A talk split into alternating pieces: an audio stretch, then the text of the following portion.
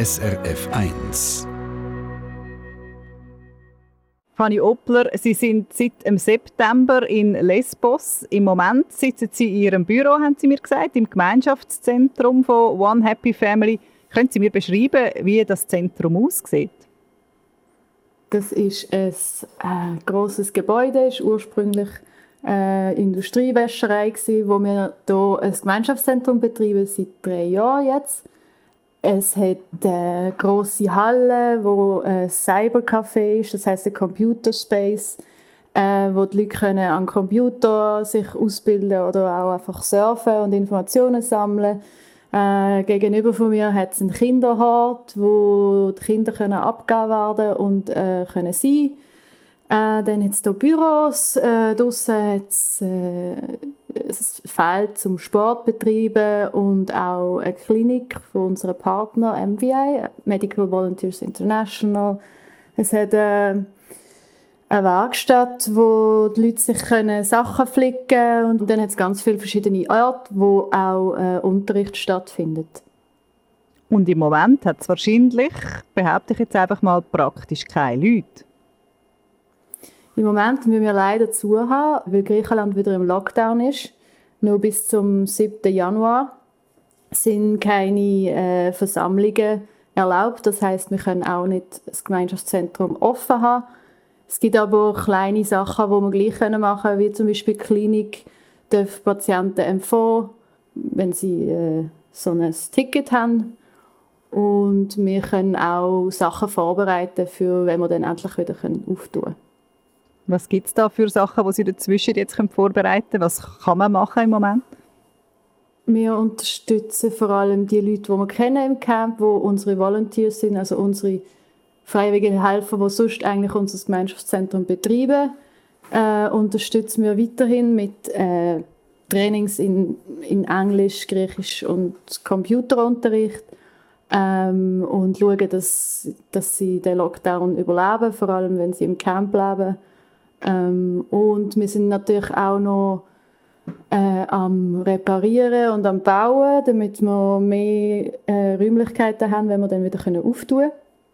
Das heißt auch mehr äh, Unterricht wieder können anbieten, weil vor einem Jahr ja unsere Schule abbrennt und der Raum fehlt jetzt, wo wieder hergestellt werden.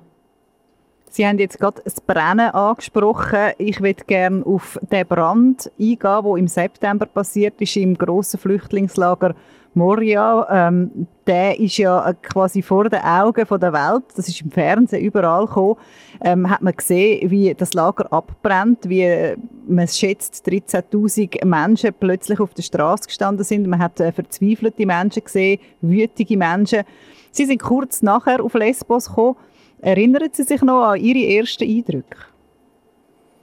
Ja, aber ich bin gerade kurz nachgekommen und äh, diese Leute sind ja für, für Tage oder Wochen sogar auf der Straße gelebt, äh, eingekesselt zwischen dem alten Camp und der Stadt, wo es eine Barrikade gegeben hat von der Polizei, damit sie nicht in die Stadt können. Ähm, als ich gekommen bin, ist, ist noch alles voller Abfall gewesen. Die Leute sind schon ins neue, temporäre anscheinend Camp gebracht worden. Ähm, oder die meisten einmal. Und auf der Straße ist eigentlich einfach ein riesen, ist ganz viel Abfall übergeblieben, aber nach ein paar Tagen ist es, hat es ausgesehen, als wäre nichts passiert, was sehr komisch war als wären die Leute gar nicht auf dieser Straße gelebt und es hat einfach plötzlich das Camp gegeben und das ist gerade, man sieht von unserem Gemeinschaftszentrum auf das Camp runter. Ähm, es sind äh, hunderte von hunderte von Zelt plötzlich aufgestellt worden, eigentlich relativ schnell und äh, die Leute leben jetzt plötzlich in diesem Camp, äh, einige Kilometer viel näher an unserem Gemeinschaftszentrum und die Straßen sind wieder sehen wieder so aus wie früher noch. Aber die Situation ist natürlich ganz andere und immer noch genau so schlimm wie vor dem, vor dem Brand. Das wäre jetzt gerade meine nächste Frage. Eben die ganze Welt hat ja dort auf Lesbos geschaut. In dem Fall hat die große Aufmerksamkeit, die es dann halt auch gegeben hat, in ihren Augen nicht geholfen. Die große Aufmerksamkeit ist, bleibt halt immer nur für eine kurze Zeit. Und dann äh, wird dann wird irgendetwas gesagt, ah, es wird jetzt vor Ort ein bisschen geholfen und es haben auch viele sind viele große NGOs auch gekommen und haben das Lager quasi, dem Lager geholfen, es zu verbessern, hat es. Und dann ist die Aufmerksamkeit schnell weg in den Medien, habe ich das Gefühl, oder so von außen betrachtet hat man das Gefühl, es ist wie gelöst, weil man hört ja nichts mehr. Aber eigentlich ist die Situation überhaupt nicht gelöst und die Menschen leben in katastrophalen Zuständen, noch schlimmer als vorher fast. Fanny Oppler, können Sie uns die Zustände, Sie sind ja auch schon jetzt im neuen Lager gewesen, Sie haben eben äh, freiwillige Helfer, die bei Ihnen im Zentrum arbeiten, die dort wohnen. Können Sie uns die Zustände ein bisschen beschreiben, dass wir uns etwas darunter vorstellen können? Also es sind ganz viele äh, kleinere Zelte, vom UNHCR äh, bereitgestellt worden sind, wo die meisten gefüllt sind mit Familien. Ähm, die Zelte sind nicht dicht äh, die Blachen sind nicht dicht, wo das Zelt daraus gemacht ist. Das heißt, es kommt, wenn es regnet, was es im Winter da wie in äh, Gießbach macht, ähm, kommt Wasser rein und zwar nicht nur von oben, sondern auch von unten, weil der Boden ist einfach verwandelt sich innerhalb von Minuten in ein riesiges Schlammbad. Es ist gerade direkt am Meer gelegen, das heißt, es ist ausgesetzt vom Wind. Ähm, NGOs und, und alle versuchen, die Zelte ein bisschen zu stabilisieren mit Blachen und, und Gräbli rundherum graben, dass das Wasser kann ablaufen kann, aber es hilft natürlich nur ein bisschen etwas. Das heißt, es ist immer feucht, ähm, es hat zu wenig äh, sanitäre Anlagen, es hat kein fließendes Wasser, immer noch nicht. Ähm, es hat seit kurzem nur ganz wenig Duschen äh, was natürlich nie langt für die über 7000 Leute in dem Camp. Dann hat es so große äh, Zelte, wo 100 bis 150 Menschen reingequetscht werden, hauptsächlich alleinstehende Männer. Ähm, es, es mangelt eigentlich so ein bisschen an allem. Es hat elektrisch, aber nur stundenweise pro Sek äh, Section manchmal verteilt, manchmal geht er aus, ist sehr unstabil und auch äh, sehr gefährlich. Es ist schon zweimal ein Feuer ausgebrochen, äh, wo zwar relativ klein war und dann sich nicht ausbreitet hat, aber gleich zwei Zelte abgebrannt und die Leute haben anscheinend das müssen selber löschen. Die Feuerwehr ist nicht gekommen. Und beides Mal ist es vom, äh, von einem elektrischen irgendwie ausgelöst worden.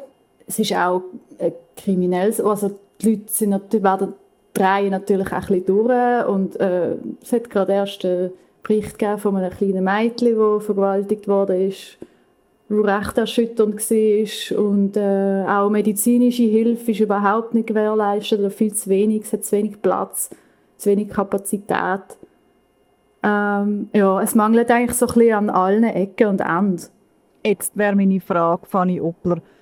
Sie sind ja seit drei Jahren immer wieder vor Ort, haben das alte Lager kennt. Ist es in dem Fall ähm, wirklich eine Verschlechterung von der Situation? Weil vorher hat man ja auch immer gesagt, es ist eigentlich nicht haltbar in dem Lager, wo vorher war. Ähm, ja, das ist im alten Lager hat es halt wie es hat äh, Container gegeben im Innersten vom Lager, also für, für die äh, 1000, 2000 Leute vielleicht, die hätten können in Containern sein und der Rest hat auch in Zelt rundherum irgendwo gelebt. Jetzt wohnen halt einfach alle in Zelt. Das heißt, für viele Menschen ist es in dem Sinne eine Verschlechterung, weil sie jetzt wieder haben müssen in ein Zelt. Äh, für andere ist es etwa gleich geblieben. Aber ich denke, vor allem vom Geografischen her ist es, ist es definitiv eine Verschlechterung. Weil vorher war es nicht so nah am Meer und äh, das Wasser ist auch ein bisschen wenigstens abgeflossen, gegraben. Das klingt also so, wie wenn das infrastrukturmäßig nicht verheben würde. Ähm, gehen wir noch auf Corona ein. Das hat ja auch noch einen Einfluss auf den Alltag in dem Lager. Können sich die Leute in dieser, ähm, in dieser Situation, die Sie da beschreiben, überhaupt schützen gegen das Virus? Mm, sehr schlecht. Äh, also wenn sich wenn Corona wirklich ausbricht im Lager, was ich noch nicht davon gehört habe, äh, stecken sich natürlich sehr schnell alle an. Ich meine, sie wohnen alle auf engstem Raum, zum Teil mit 100 Leuten in einem ganzen Zelt, ähm, ohne Privatsphäre. Und äh, ich meine, die hygienischen Zustände, ja, auch wenn es Toilette hätte, werden nicht geputzt. oder, die, oder sehr schlecht und da verbreiten sich Krankheiten, nicht nur Corona, natürlich auch vieles anderes, mega schnell. Ähm, ja, und jetzt ist es halt im Lockdown, dürfen sie nur ähm, einmal pro Woche raus für ein paar Stunden. Das heißt, in dem Sinne kommen sie nicht in Kontakt mit der Außenwelt groß, aber wenn es ausbricht innen, dann, ja, dann ist die Ansteckungsgefahr sehr groß. Sie haben es jetzt gerade angesprochen, ähm, man darf praktisch nicht raus aus dem Lager, nur sehr ähm, eingeschränkt. Ähm, was bedeutet das auch für, für das Funktionieren von einer sagen wir, Familie in so einem Lager, wenn man nicht raus kann? Ist das nicht so entscheidend, weil man sowieso alle Hilfe überkommt, oder ist es entscheidend? Nein, es ist schon entscheidend, weil es ist alles nicht gewährleistet innerhalb vom Lager. Also die Leute wollen raus einkaufen. Äh, es, es gibt keine irgendwie Shops oder so im Lager, wo sie sich könnten etwas kaufen äh, Hygieneartikel wie auch Essen. Ähm, es ist ihnen nicht erlaubt, im Camp zu kochen. Ähm, es wird aber gleich gemacht, weil das Essen, das verteilt wird, anscheinend qualitativ sehr schlecht ist. Und darum verständlich, wenn sie auch einfach selber kochen ähm, und kaufen sich die Lebensmittel außerhalb vom Camp. Außerdem, sie müssen natürlich auch raus zum Teil für, äh, für Appointments, die sie haben mit Doktor oder dem Anwalt. Und äh, das ist definitiv eine Einschränkung. Außerdem tut es ihnen auch gut, wenn sie mal aus, dem, aus dieser Camp-Atmosphäre rausgehen für ihre für ihre mentale Gesundheit auch. Auf die möchte ich jetzt gerade noch eingehen, auf die mentale Gesundheit. Ähm, es ist ja eine Ausnahmesituation an sich, in so einem Flüchtlingslager zu leben. Jetzt ist noch der Brand dazugekommen, ähm, eine neue, neue Umgebung, die Sie jetzt als nicht besser beschreiben, sondern eher noch schlechter. Dazu noch eben der Lockdown, wo Sie nicht aus dem Lager raus dürfen. Kann man etwas darüber sagen, wie die mentale Stimmung so über alles in, in diesem Lager ist? Also ich, ich weiß natürlich nur von Sachen, die ich höre und kann es noch zusammenreimen und von Leuten, die ich kenne so. Ähm, das ist sicher schlimm. Es ist sicher ähm, auch für viele, also es hat zum Beispiel auch ganz viele Kinder, die dort jetzt wohnen oder Jugendliche, die jetzt ihre Jugend in so einen Camp verbringen, wo äußerst traumatisierend muss sein, äh, wo also ich kann mir eigentlich gar nicht vorstellen, was das für ein Alltag sein muss. Ähm, und das ist mental sehr, sehr schwierig, habe ich das Gefühl. Und äh, die Leute versinken in Depressionen. Es gibt immer wieder äh, Meldungen von Leuten, die sich umbringen wollen oder ähm, wo, wo, wo sich irgendwie Leid zufügen oder wo auch gewalttätig werden, einfach weil sie es nicht aushalten. Äh, was in meinen Augen zum Teil auch verständlich. Also ich weiß nicht, ob ich das würde durchhalten dort drinnen. Äh, von dem her, es ist ganz schwierig mental, dort eingesperrt sein in dieser, in dieser Hölle eigentlich. Das bringt mich aber auch zu der Frage, Fanny Oppler, wie, wie geht man dann als Helferin oder Helfer mit dem um, wenn Leute, die sie mit ihnen zusammenarbeiten, so Sachen aus dem Lager erzählen oder erzählen, wie es ihnen vielleicht jetzt auch schlecht geht? Ja, also es ist, es ist schon schwierig. Ähm, äh, es ist sehr schwierig, vor allem wenn man jemanden kennt und man nachher nach allem evaluieren merkt, man kann wirklich nichts machen.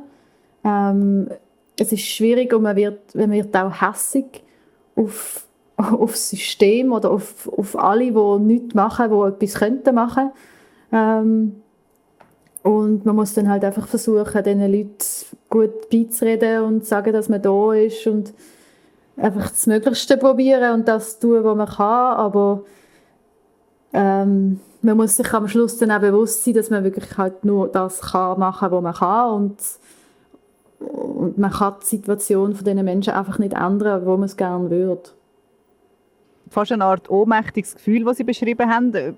Wie gehen Sie denn jetzt persönlich mit dem um? Wie, haben Sie da irgendwie auch einen Schutzmechanismus? Mm, ja, ich habe schon gemerkt, dass mit der Zeit äh, baut man so einen Mechanismus oder so einen Filter irgendwie auf und man lässt es nicht mehr so noch an sich ankommen und denkt in solchen Situationen sehr pragmatisch und dort so evaluieren, eben, was, was kann ich jetzt machen, was bringt etwas, was nicht. Okay, ich kann nichts machen, es ist aber auch nicht meine Schuld, dass ich nichts machen kann. Und äh, es ist auch nicht meine Schuld, dass es ihnen so geht. Äh, und dann kann man das wie so rausfiltern und, und nicht zu nah an einem ankommen und dann vielleicht in einem anderen Moment, zu einem anderen Zeitpunkt das dann irgendwie verarbeiten. Gibt es auch Hilfe bei all dem? Es sind ja viele ähm, Hilfswerke, viele Freiwillige aus aller Welt vor Ort, wo eben wo probieren zu helfen, wo merken vielleicht, man kann nicht immer helfen, man kann nicht alles machen. Gibt es da auch eine Art, ich sage jetzt, äh, Debriefing organisiert oder eine Art Seelsorge für die Helfer? Mhm. Ähm, das, wir haben jetzt gerade den Lockdown genutzt für das, für unsere äh, Freiwilligen äh, wir haben so Team Care Sessions, nennen wir das, gemacht mit, äh, mit jemandem, der auch als Volunteer bei uns geschafft hat, der aber professionell ist und das auch ähm, professionell anbietet. Und das sind so, ähm, also es gibt eins zu eins mit ihm, wie so Follow-ups oder wie es geht und Sachen rauslassen, aber auch Gruppen, ähm, Gruppen-Sessions, die wir jetzt gemacht haben, mehrere, ähm, genau, dass wir auch ein bisschen besser damit können umgehen und unsere Sorgen immer können abladen und auch gerade nach dem Ganzen, was passiert ist, ähm, Feuer und nachher Lockdown und Ungewissheit und so, das ist schon etwas, was unglaublich wichtig ist, wo man auch oft vergisst, dass natürlich die Freiwilligen, die können helfen, auch in irgendeiner Art traumatisiert werden. Jetzt, Fanny Oppler, würde ich gerne noch darauf eingehen. Sie sind im Moment im Lockdown auf Lesbos. Sie leben seit dem September jetzt dort, sind aber vorher seit drei Jahren immer mal wieder da gewesen. Jetzt können Sie uns beschreiben, wie das aussieht, ähm, Lockdown auf Lesbos. Was bedeutet das für Sie im Alltag? Also Griechenland hat das System, dass man ein SMS schicken muss, wenn man raus will. Und es gibt irgendwie sechs Gründe dafür. Man kann einkaufen in die Apotheke oder jemandem helfen, der nicht selber raus kann. Das heißt, wenn ich normalerweise rausgehe, muss ich ein SMS schicken, wenn ich einkaufen will. Ähm, da wir eine Organisation sind, haben wir aber uns auch so ähm, Arbeitsbestätigungen äh, ausgefüllt, wo, wo wir können ins Gemeinschaftszentrum gehen falls wir etwas holen müssen oder äh, etwas Wichtiges machen müssen, wo nicht von daheim aus, aus dem Homeoffice quasi geht. Und sonst bin ich schon oft daheim ähm, und mache auch viel Administrationsarbeit, wo ähm, auch liegen geblieben ist. Finanzen, Registrierung und so weiter. Jetzt das mit diesen SMS, wird das quasi, werden Sie da auch kontrolliert und müssen dann Ihr Handy zeigen irgendwie mit dem SMS? Ja, ich bin auch schon kontrolliert worden ähm, beim Joggen und ich habe ein SMS zeigen und sie haben meinen Pass äh, genommen und abgeschrieben, dass sie mich kontrolliert haben und es werden ganz viele Leute kontrolliert. Ähm, was sehr traurig ist, ist, dass, sie, dass es sehr viel Racial Profiling gibt, wie man das so nennt. Das heißt, äh, Geflüchtete werden sehr viel mehr angehalten und sehr viel mehr kontrolliert. Ähm, anhand von Hautfarbe oder von wie sie rumlaufen, äh, werden sie angehalten und es, wird, äh, es werden Bussen verteilt für alles Mögliche. Auch bei NGOs, eine Kollegin von mir, die angehalten worden ist und sie hat keine griechische SIM, sie hat das SMS nicht können schreiben, aber äh, der, der Minister hat gesagt, man könnte es auch auf ein Blatt schreiben mit allen Informationen, welche Nummern und so weiter, Adressen Passnummer und so weiter. Und das hat sie gemacht und dann hat die Polizei gefunden, nein, auf äh, Lesbos, da ist das nicht so gültig. Und sie hat ihm sogar einen Artikel zeigen, wo jemand sagt, dass es in ganz Griechenland so ist. Und sie haben ihm ihren Bus von 300 Euro ähm, und man kann eigentlich nichts machen dagegen. Sie haben mir erzählt, Sie sind seit drei Jahren ja immer wieder zu Lesbos als ähm, Flüchtlingshelferin. Jetzt sind Sie das erste Mal länger am Stück da und Sie haben mir gesagt, Sie sehen erst jetzt, warum das die Insel vielleicht einmal eine Ferieninsel war. Können Sie das beschreiben? ähm, Ja, ich habe bis jetzt nicht so Zeit gehabt, auch mal äh, außerhalb von Mytilini und der Umgebung und der Arbeit dort zu gehen. Und wenn man länger da ist, muss man doch immer wieder mal auch ein bisschen Abstand halt, äh, haben. Und ich bin auch mal auf die andere Seite von der Insel gefahren oder in äh, sehr abgelegene äh, Ort von dieser Insel. Und es ist doch eine sehr schöne Insel und man vergisst sehr schnell, dass äh, was da alles passiert mit dem Camp und dieser Situation. Also ist es eine Art wie zwei Welten auf einer Insel? Ja, definitiv. Definitiv. Also man, man bekommt eigentlich auf der anderen Seite von der Insel nichts mit, was da passiert, außer in den Medien. Trotzdem, die Leute, die, die Einheimischen auf Lesbos, die kommen das natürlich mit über. Das hat ihr ganzes Leben verändert, dass das Lager da ist, dass ähm, die Flüchtlingshelfer auch da sind, dass dafür Touristen nicht mehr da sind. Jetzt haben wir Weihnachten. Ist die Insel trotz all dieser Veränderung in Weihnachtsstimmung? Ähm, ja, also natürlich ist alles ein bisschen anders wegen dem Lockdown.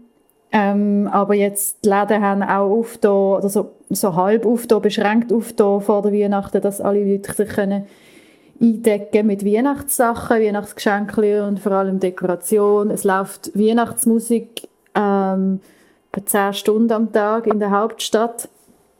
Ähm, und die Griechen feiern sicher Weihnachten. Und ähm, es gibt natürlich auch viele Geflüchtete, die wo, wo christlich sind und das Weihnachtsfest auch feiern. Ich weiß jetzt nicht genau, in welcher Größe und so jede Familie das kann machen im Camp. Aber ich nehme mal an, in einem kleinen Rahmen wird das gleich passieren. Ähm, weil es, ist, es gehört doch dazu irgendwie. Und äh, ich glaube, vielleicht haben sich die, die lokale Bevölkerung hat sich schon ein bisschen auch daran gewöhnt, an, das, an die Situation und die lernt sich jetzt nicht davon abhalten und dann keine Weihnachten feiern wegen dieser Situation. Und Sie, Sie wohnen ähm, mit einem Kollegen in der Stadt, in der Hauptstadt, haben Sie mir erzählt. Ihr Freund ist im Moment auch dort. Lassen Sie sich von diesen 10 Stunden Weihnachtsmusik äh, pro Tag, die Sie da beschreiben, wo, wo durch die Straße halt, lassen Sie sich von dem anstecken? Sind Sie in Weihnachtsstimmung? Nein, also es ist da ein sehr anderes Umfeld, als ich an Weihnachten so gewöhnt bin. Ähm, ich werde gleich ein bisschen Weihnachten feiern, aber es wird auch klein sein und ich werde einfach äh, etwas Feines essen und äh, äh, vielleicht ein Geschenk auspacken, aber ähm, so richtig Weihnachten, wie ich das kenne, ist das jetzt hier nicht. Aber äh, es ist, glaube ich, auch für alle im Moment ein bisschen anders dieses Jahr. Von dem her fühle ich mich nicht hier als Einzige, die anders Weihnachten feiert. Und was wünschen Sie sich für diese Weihnachten ganz persönlich? äh, einmal sicher, dass der Lockdown vorbei ist und dass er dann auch wirklich vorbei ist. Und dass, äh, dass wir irgendwie als Organisation, aber auch als Individuen irgendwie können etwas machen können, um die Situation ein bisschen mehr zu verbessern und weniger eingeschränkt sind, als, als wir es jetzt im Moment sind. Eine Sendung von SRF1. Mehr Informationen und Podcasts auf srf1.ch.